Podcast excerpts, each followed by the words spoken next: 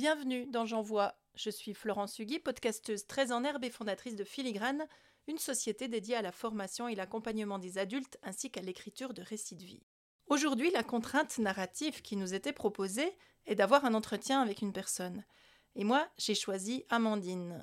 Amandine s'appelle Amandine Donzé. Elle est hypnothérapeute à Genève. Et ce qui nous lie, à part notre amour naissant pour le podcast, bien entendu, c'est l'amour tout court. Car Amandine est coach en intelligence amoureuse, tout comme moi. Ensemble, nous avons eu une conversation à bâton rompu sur les relations amoureuses et toute une foule d'autres choses que je vous laisse découvrir. Bonjour Amandine. Bonjour Florence. Je suis contente de te voir ici et de discuter avec toi, donc merci d'avoir accepté ma proposition. J'ai pensé à faire cet entretien avec toi, d'abord parce que tu fais J'envoie aussi et que tu es dans le même défi euh, que moi, mais aussi parce que nous ne sommes pas rencontrés dans le cadre de J'envoie, nous nous sommes rencontrés dans le cadre de notre formation en intelligence émotionnelle et amoureuse. C'est là que nous avons eu l'occasion de, nous parler pour la première fois et que ça m'intéressait, euh, et c'est ce que je t'ai proposé, que nous ayons une conversation finalement autour de, de cette matière-là, en fait. Mmh et peut-être pour commencer, j'avais envie de te demander comment ça se fait que toi, tu as choisi de te former en intelligence émotionnelle et amoureuse parce que tu débarques pas complètement, tu as un cabinet d'hypnose à Genève, mmh donc tu es déjà installé, tu as déjà une clientèle et des patients avec qui tu travailles. Qu'est-ce qui t'a intéressé dans cette matière de, de l'intelligence émotionnelle et amoureuse? C'est une longue histoire. ouais, j'imagine. Mais je vais, je vais pas la faire trop trop longue mais je dirais que pour moi, bah, l'amour, c'est le sujet de ma vie déjà. je vais partir par là. C'est-à-dire que mmh, depuis très longtemps, j'ai beaucoup lu sur le sujet, je me suis beaucoup intéressée à ça, donc pour ma vie personnelle. Il se trouve que quand j'ai commencé à accompagner des, gens en cabinet, ben, je me suis assez vite rendu compte que mmh, bah, que les gens qui venaient me voir pour des problématiques de, relations amoureuses, euh, c'était euh, c'était là que, que, ça vibrait le plus chez moi et que j'avais très envie de, de, les accompagner. Je, pense notamment à une des premières clientes que j'ai que j'ai aidée là-dessus et c'est vrai que ça m'a énormément touchée. Comment dire? Ça faisait déjà quelques années que c'était en, en réflexion et, mmh que l'année dernière, ça a été, on va dire, le passage à l'action. Oui, d'accord. Et toi? Oui, ben, pour moi, en fait, c'était... Euh, alors moi, je travaille, j'ai une formation de coach et je travaille avec plusieurs méthodes, mais euh, déjà dans ma propre vie, l'amour joue un rôle important. Et puis, euh, j'ai été amenée au cours des années à m'interroger beaucoup sur le rôle des hommes et des femmes dans la société en général, ou les questions de, de genre, les questions d'égalité m'ont beaucoup occupée. Et puis, je me suis éloignée de ces questions pendant plusieurs années. Euh, par choix, hein, avec la volonté d'aller un peu me ressourcer dans d'autres matières. Et puis, j'ai eu envie d'y revenir autour du couple, parce que il me semble que c'est quand même un terrain de jeu et un terrain d'observation absolument fabuleux. Dans ma propre vie, je le constate. Et puis, et puis c'est universel surtout parce que ben, tu le vois comme moi, hein, quand on parle de ça avec les gens, ben, ben, tout le monde a des choses à dire parce qu'on est on a tous et toutes vécu des choses plus ou moins positives, plus ou moins constructives euh, autour de l'amour et que c'est un sujet euh, absolument magnifique, mmh, vraiment magnifique. On est de toute façon euh, tous concernés dans la mesure où mmh. on a tous besoin d'aimer et d'être aimés, je pense. ça, je crois que ça, c'est vraiment important. Puis c'est d'autant plus important de le dire qu'on a besoin d'être aimé ou d'aimer, qu'on est dans une période où il y a beaucoup d'idéologies Excuse-moi, j'ai un problème de chat dans la gorge. Je trouve qu'on est dans une période où il y a beaucoup d'idéologie et qu'on est vite confronté à, à, des, à des manières de, de voir très intellectualisées et, mmh. et, qui sont importantes à prendre en compte aussi sur ces questions, mais qui, euh, qui font des fois un peu abstraction du fait que bah, l'amour fait partie des êtres euh, vivants, les êtres humains. quoi. Ouais, carrément. Alors, toi, tu, parles volontiers de love coaching, mmh ce qui est une appellation qui n'est pas celle que je choisirais, mais je suis pas sûre que c'est celle-là avec laquelle tu as envie de, te profiler professionnellement. Comment tu, comment tu vois, comment on fait pour se trouver un nom qui, finalement correspond à ce qu'on a envie de montrer de soi ou qu'est-ce qu'on a envie d'apporter aux gens? Mmh Alors, c'est vrai que parfois j'utilise j'utilise le terme love coaching, peut-être parce que c'est, j'ai envie de dire, c'est celui que je me dis qui va le plus parler aux gens parce que c'est quelque chose qu'on a déjà entendu. Mais il se trouve que celui qui, moi, me convient le mieux, c'est coach en intelligence amoureuse. Mmh Et pourquoi? Parce que je, je, bah, je pense qu'en fait, il s'agit vraiment de ça. Je pense qu'on ne nous a pas appris, en fait, à aimer quand on était mmh enfant. Mmh alors, on l'a plutôt appris par l'expérience, par l'éducation, par ce qu'on a vécu dans tout ça. Mais concrètement, on ne nous a pas vraiment appris ce que c'est que l'amour et puis bah, comment on aime. Et je pense que, je pense que c'est un art quelque part aussi d'aimer. Et que oui, ça, ça représente aussi une forme d'intelligence dans ce sens-là, dans le sens d'apprendre à. Mmh ouais, je suis d'accord avec toi. Ça me fait penser, tu sais, aux, questions de, la, parentalité. Hein. En fait, on n'apprend jamais à personne à être parent, puis on pense que c'est inné. Et puis on se rend compte que c'est quand même assez loin d'être le cas, sinon les cabinets de psy ne seraient pas si pleins. Alors, alors ça, ça m'amène à, un autre point, c'est qu'on entend aussi beaucoup des gens qui réagissent euh, à, ces, à ce genre de propositions-là. Au fond, il y a, plein de choses qui se disent sur le coaching amoureux et notamment le fait que c'est pas nécessaire. Les gens que je reçois, euh, alors d'ailleurs autant que ce soit euh, en coaching amoureux ou, que ce soit sous l'angle plus thérapie, du coup, ce que je fais avec l'hypnose et, mes autres outils, je, me rends compte que, hum, bah, encore une fois, ça, c'est pas de l'inné du tout. le thème de, de l'amour, de comment aimer, de comment être en couple ou de comment être couple, j'ai envie de dire. Et puis, j'ai envie de rajouter qu'il que y a quelque chose de plus qui vient là-dessus, c'est que dans les blessures qu'on a engendrées dans l'éducation, par exemple, ce que j'appelle les blessures d'amour, entre guillemets, qui peuvent être des ressentis de l'ordre de je suis pas assez bien pour être aimé ou mmh je suis pas à la hauteur ou etc etc il y a aussi besoin de se, de se libérer de choses. Ça veut dire qu'en fait, on a engendré des croyances et que ces croyances, elles sont limitantes et que je pense que parfois, elles nous empêchent d'aimer ou elles, et, elles nous et où elles nous empêchent de, de comment dire? Oui, de pouvoir construire des couples un peu, un peu qui tiennent debout, quoi, finalement, mais qui sont aussi égalitaires ou qui permettent un échange. Exactement. Qui permettent une construction de soi aussi. Ouais. Alors, je sais pas si je réponds à ta question, mais effectivement, je pense que c'est à la fois pas très inné. Enfin, peut-être que c'est inné avant toutes les mmh blessures qu'on a engendrées, mais je pense qu'on en a tous engendré d'une manière ou d'une autre, en fait. Ouais, au fond, ce que, ce que j'entends dans ce que tu dis, c'est que ce, que je partage d'ailleurs, c'est que, c'est que nos blessures, à toi, tu appelles ça peut-être des blessures d'amour, moi, je parlerais de blessures initiales, mais mmh on parle au fond de la même chose. C'est ces casseroles avec lesquelles on avance dans la vie, hein, mais qui sont plus ou moins difficiles à, à négocier et à vivre avec. Toutes ces blessures, ben, quand on les met, déjà, quand on rencontre quelqu'un, tu seras d'accord avec moi de dire que c'est jamais tellement un hasard et qu'en général, quand on rencontre une personne, c'est qu'il y a bien quelque chose qui va se tricoter avec notre histoire. Mmh et qui n'est pas du tout ce qu'on voit en surface, hein, mais ça se joue plutôt au fond dans des éléments qu'on ne va pas partager forcément le premier jour. À voir si on a raison d'ailleurs, mais. et, et, en fait, c'est d'autant plus important de, travailler là-dessus. Mais c'est pas pour autant qu'il s'agit d'être parfait et d'avoir tout réglé avant de rencontrer quelqu'un. Hein. Euh, carrément pas. Et, mmh surtout pas.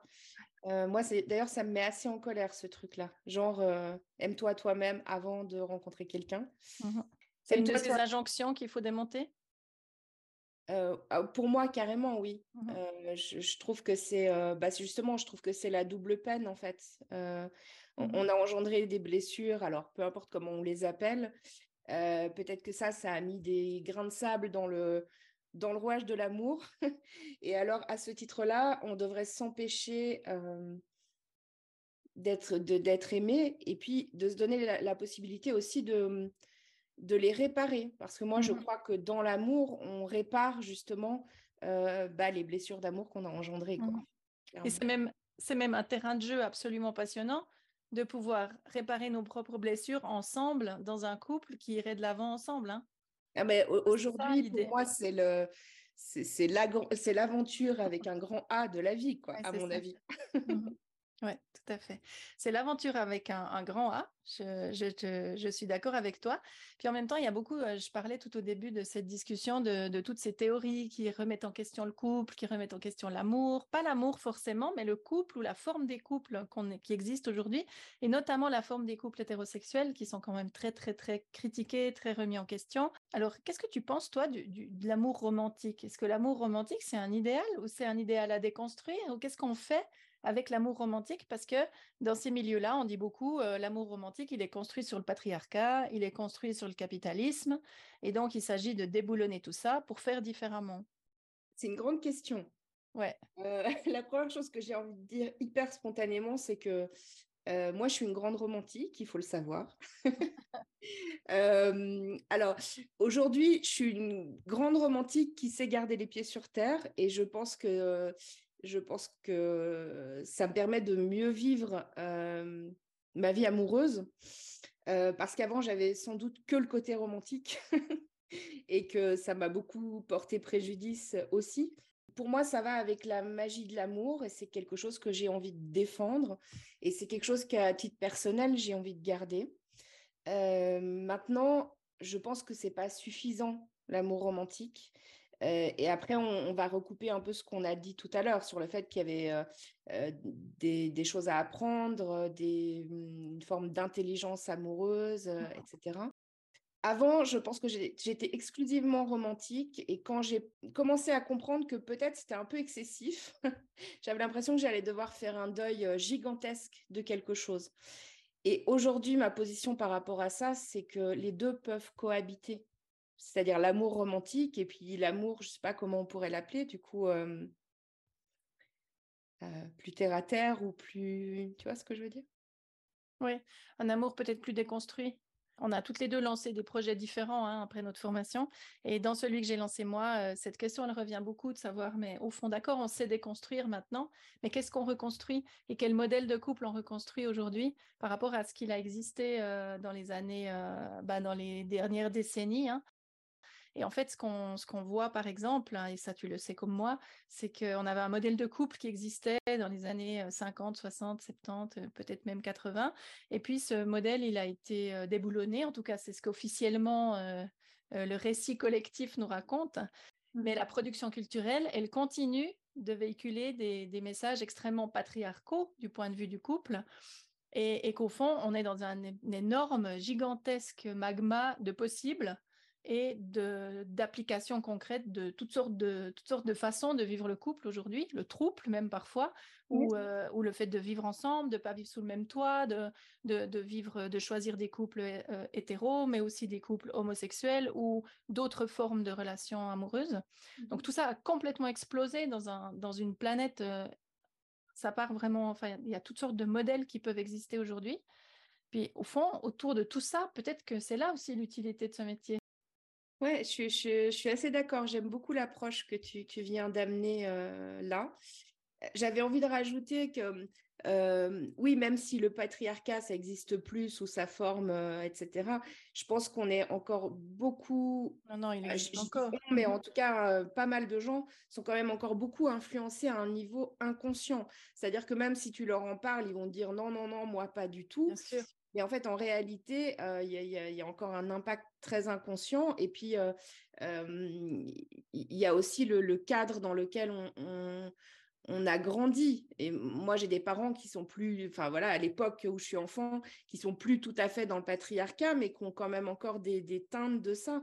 Donc, mmh forcément, même si on a envie de sortir de ça, je pense qu'on est quand même influencé oui, bien sûr, et qu'on est encore dans une société encore très patriarcale malgré tout. Quand même. Malgré ce discours officiel qui dit que le patriarcat n'existe plus, on sait qu'il existe encore beaucoup. Moi, j'ai grandi, alors j'ai grandi dans une famille euh, qui était très très marquée par ce modèle-là. Euh, aujourd'hui, il y a des couples jeunes qui continuent de reproduire ce genre de schéma. Euh, et tout le monde n'est pas du tout sorti de cette vision-là, mais il y a une espèce de discours officiel qui dit que c'est le cas. Mais justement, par rapport à ça, toi, tu as lancé un podcast et tu as appelé ton podcast L'amour n'est pas un conte de fées. Mmh oui. Alors, est-ce que tu peux peut-être raconter un peu l'histoire de ce podcast et quel est le projet que tu poursuis avec ce, avec ce titre et avec ce, ce podcast? Alors, pour recouper avec ce que je disais un petit peu tout à l'heure, à titre personnel, je pense que quelque part, j'ai beaucoup souffert un peu d'avoir cru au conte de fées. En deux mots, euh, on va dire que euh, l'expérience que j'ai vécue avec euh, mes parents quand j'étais adolescente m'a fait décider que l'amour, c'était pas tous les conflits et tous les déchirements auxquels j'assistais. Et, je pense qu'en réaction de ça, j'ai décidé que moi, j'allais faire de ma vie enfin de ma vie amoureuse, un conte de fées. Je me le suis pas formulé comme ça, bien sûr, à l'époque, mais ça, ça m'a poursuivi pendant pas mal d'années. Et euh, en gros, je cherchais la relation, la relation parfaite et je cherchais le prince charmant qui, allait, qui allait passer toute sa vie avec moi et inversement. Et, ça, ça, voilà, je pense que ça a beaucoup porté préjudice à ma vie amoureuse. C'est pour ça qu'aujourd'hui, mon podcast, il s'appelle comme ça.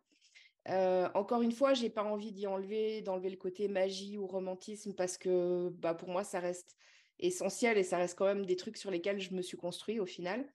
Euh, mais juste, euh, juste aller vers quelque chose de plus qui apporte des clés, effectivement, mmh sur ce que c'est mmh l'amour. Et puis euh, voilà, j'ai aussi envie d'amener mes, auditeurs et puis de manière plus générale les, gens que j'accompagne euh, en coaching à, revenir à, eux-mêmes, à leurs essentiels.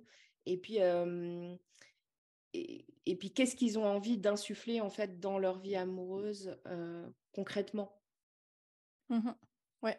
Après, j'ai envie de rebondir sur ce que tu disais tout à l'heure aussi sur le fait de bon, le patriarcat est derrière et on construit euh, enfin, on a une nouvelle entité couple à construire quelque part. Euh, et, peut-être que, enfin, je ne sais pas ce que ça donnera dans quelques années, mais peut-être qu'effectivement, là, c'est justement euh, le moment où chacun peut réfléchir à construire le couple qu'il a envie, en fait. Et donc, ramener les gens à eux et ce qui est vraiment important pour eux, qui ils mmh sont, etc., et ce qu'ils veulent en faire dans leur vie amoureuse. Euh, voilà, je trouve que c'est important. Oui. Oui, c'est important. Moi, j'ai lancé un projet tout à fait différent du tien après, la partie de formation qu'on a vécue ensemble. j'ai lancé un projet qui s'appelle À mes amours et qui essaye de proposer des...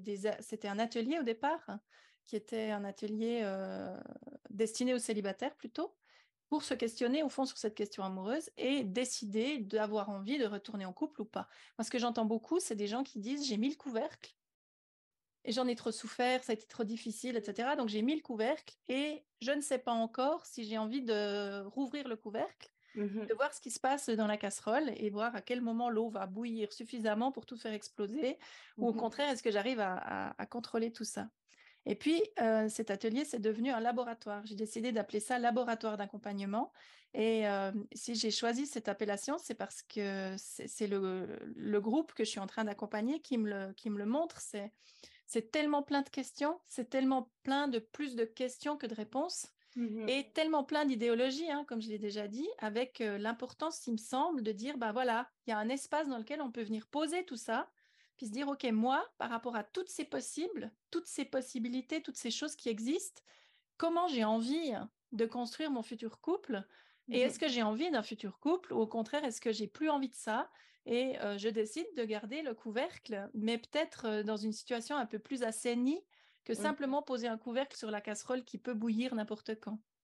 Oui, puis comme euh, du coup j'entends comme, enfin tu me diras si c'est ça, mais comme un vrai choix finalement. C'est si je veux laisser le couvercle, c'est un vrai choix, mais c'est un, un, un, choix pardon, aussi serein, euh, pas un truc réactionnaire réel. Voilà. Parce que ce que j'entends beaucoup, et là peut-être que toi, tu as, de l'expérience aussi à partager, c'est euh, le ras-le-bol des, des, des, sites de rencontres mmh des espaces dans lesquels on peut aller rencontrer des gens de manière virtuelle. Euh, ce ras-le-bol-là, avec énormément de rencontres qui n'ont pas abouti, qui n'ont pas été euh, satisfaisantes, qui ont même été dramatiques ou très humiliantes. Quelque chose qui est très fort du côté de l'humiliation des femmes à ce sujet-là, par mmh rapport aux hommes qui finalement, euh, comme à peu près partout dans la société, restent quand même les rois du monde. Donc beaucoup de ras-le-bol par rapport à ça, puis cette, finalement cette, cette inquiétude ou cette question de dire, mais au fond, on fait comment pour rencontrer des gens? Comment on fait pour rencontrer quelqu'un dont on pourrait tomber amoureux? Mmh toi, tu sais répondre à cette question-là? Comment on fait pour rencontrer quelqu'un? Euh, alors moi, moi je, je, parle assez souvent des sites de rencontres euh, aux gens que j'accompagne. Oui. Euh, c'est en plus, c'est un terrain que je connais assez bien à titre personnel, que j'ai beaucoup, beaucoup exploré parce que j'ai dû commencer à explorer ça, je devais avoir 20 ans, donc ça, remonte il y a un moment. alors la différence, c'est qu'aujourd'hui, je peux, je peux en parler aussi avec, je pense, des outils, des, choses vraiment sur lesquelles s'appuyer, etc. mais mon point de vue là-dessus, c'est que oui, on peut rencontrer des gens sur les, sites de rencontre. L'avantage du site de rencontre, c'est que, alors c'est pas hyper glamour, mais c'est que c'est un vivier de personnes qui eux aussi cherchent à rencontrer quelqu'un. Qu'à partir du moment où quelqu'un est sur un site de rencontre, c'est qu'il a envie de rencontrer quelqu'un, même s'il se voile la face. mais bon, ça c'est mon point de vue. mais après, il y a de tout sur un site de rencontre, comme il y a de tout dans la vie en fait. Pour moi, c'est, enfin, c'est la vie en fait. C'est la vie. C'est comme un concentré de la vie euh, sur les sites. Et toi, dans, dans, ta clientèle, il y a des personnes qui, qui, qui, veulent plus aller sur des sites, qui, qui en ont ras-le-bol, qui ont plus du tout envie de fréquenter euh, ces espaces-là? Alors, qui veulent plus. Euh, alors, souvent, c'est plutôt des gens qui veulent pas, donc qui sont pas forcément déjà allés et qui veulent pas. Et, et, ça, ça me fait penser à une personne, une femme que j'ai coachée d'ailleurs, qui, qui, a vraiment, elle y allait à reculons, elle voulait pas du tout, etc. Mais ce qui était intéressant, c'est qu'après tout le travail qu'on avait fait ensemble préalable sur son histoire amoureuse, sur démonter les croyances, sur etc. Mmh. elle m'a dit il y, a, il y, a, deux jours là, elle m'a dit, en fait, euh, je me suis rendu compte que euh, j'avais écrit mon annonce pour le site de rencontre, ça avait été d'une facilité absolue, et qu'en fait, quand j'y suis allée, je me, je me suis amusée. Donc, euh, je pense qu'il faut tester, en tout cas. oui, ce que tu dis, ce que tu dis est important. Il y a aussi tout un travail en amont. Exactement. Oui, oui. Mmh Il y a tout un travail en amont. Et tout ce travail en amont qui est finalement le cœur de ce métier, et qui est tellement important, hein, travailler sur l'histoire de vie, travailler sur la trajectoire vécue, sur les schémas, sur les répétitions, sur différents éléments qu'on peut prendre en compte autour de la, des degrés d'intimité, autour de la forme des couples qu'on souhaite, etc. Mmh euh, des critères qui font couple ou qui, le, qui sont importants dans un couple ou qui ne le sont pas. Enfin, plein d'éléments très concrets, en fait, hein, sur lesquels on travaille. Mmh oui, oui, oui. Puis c'est, enfin, je pense que c'est essentiel, surtout mmh que quand on a des gens qui viennent... Euh, qui viennent en, coaching. il y en a certains qui ont déjà fait d'ailleurs du travail thérapeutique sur eux. Donc là, ils viennent en coaching, coaching pardon, ils ont envie de passer à l'action. Mmh donc voilà, je pense qu'il y a vraiment, mais en, tout cas, oui, il y a vraiment ce, ce, besoin, je trouve, je ne sais pas ce que toi t'en penses, mais souvent dans les accompagnements, de, de, voilà, effectivement, de, de de regarder son cheminement amoureux, euh, ce qui s'y est passé, ce qui se répète, et puis ce qu'on a envie et ce qu'on n'a plus envie, en fait, concrètement. En tout cas, c'est passionnant de faire ce chemin-là mmh. et d'aller observer son histoire de vie à travers ses relations, parce qu'on prend conscience d'énormément de choses extrêmement intéressantes et extrêmement utiles pour la suite de notre vie amoureuse. Oui, puis alors j'ai même envie de dire pour la suite tout court, parce que parce que je pense qu'on apprend beaucoup sur, euh, sur soi et que ça a des répercussions euh, autres que dans notre vie amoureuse, en vrai. Donc, en fait, on est en train de dire que euh, l'accompagnement amoureux, c'est un accompagnement comme un autre. Ben, ouais. pas comme un autre, je sais pas, mais... Comme un autre sujet. Comme si c'était, que ce soit l'amour ou que ce soit d'autres problématiques qu'on peut rencontrer dans sa vie, au fond, un accompagnement de qualité, c'est un accompagnement qui va nous permettre de faire la lumière en soi pour voir au fond vers quoi on a envie d'aller sans qu'il y ait aucune injonction d'être absolument en couple ou de ne pas l'être, comme d'être absolument dans tel emploi ou de ne pas aller là, comme de, voyager ou de rester chez soi, enfin plein d'autres questions qui peuvent se poser dans un cabinet d'accompagnement. Oui, exactement. Mmh exactement sur mes accompagnements thérapeutiques, je, je vois bien aussi, je veux dire, des fois, j'ai des gens qui viennent travailler, je ne sais pas, sur le, la peur de parler en public, par exemple, enfin des, choses qui n'ont rien à voir avec l'amour hein, en soi. et puis, ben, tous, les, tous les aspects qu'on va aborder, sur lesquels on va travailler, ça va faire que, bah, je ne sais pas, ils vont rencontrer quelqu'un amoureusement. Et en fait, tout est lié. Je pense qu'à un endroit, tout est lié. Mmh absolument. C'est une porte d'entrée. Voilà, c'est une porte d'entrée. Et ça va être la porte de sortie pour notre entretien si tu n'as pas envie d'ajouter quelque chose. Euh, non, mis à... non, non, mis à part que j'ai pris énormément de plaisir à cet échange avec toi. Je suis ravie que tu m'aies invitée sur ton podcast. Et j'ai rien d'autre à ajouter si ce n'est aimez-vous, aimons-nous. Aimez-vous, aimez, aimons-nous.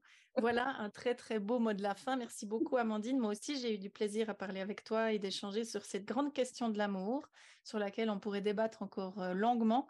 Et il y a énormément de choses à en dire bien entendu. Mais en tout cas, merci beaucoup pour cet échange et merci beaucoup pour, pour ta sincérité. Merci à toi. Merci énormément.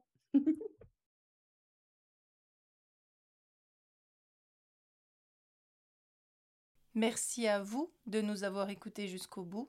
Vous retrouverez dans les notes d'épisode toutes les coordonnées d'Amandine si vous souhaitez suivre son podcast. Je vous donne rendez-vous demain pour une nouvelle étape de J'envoie.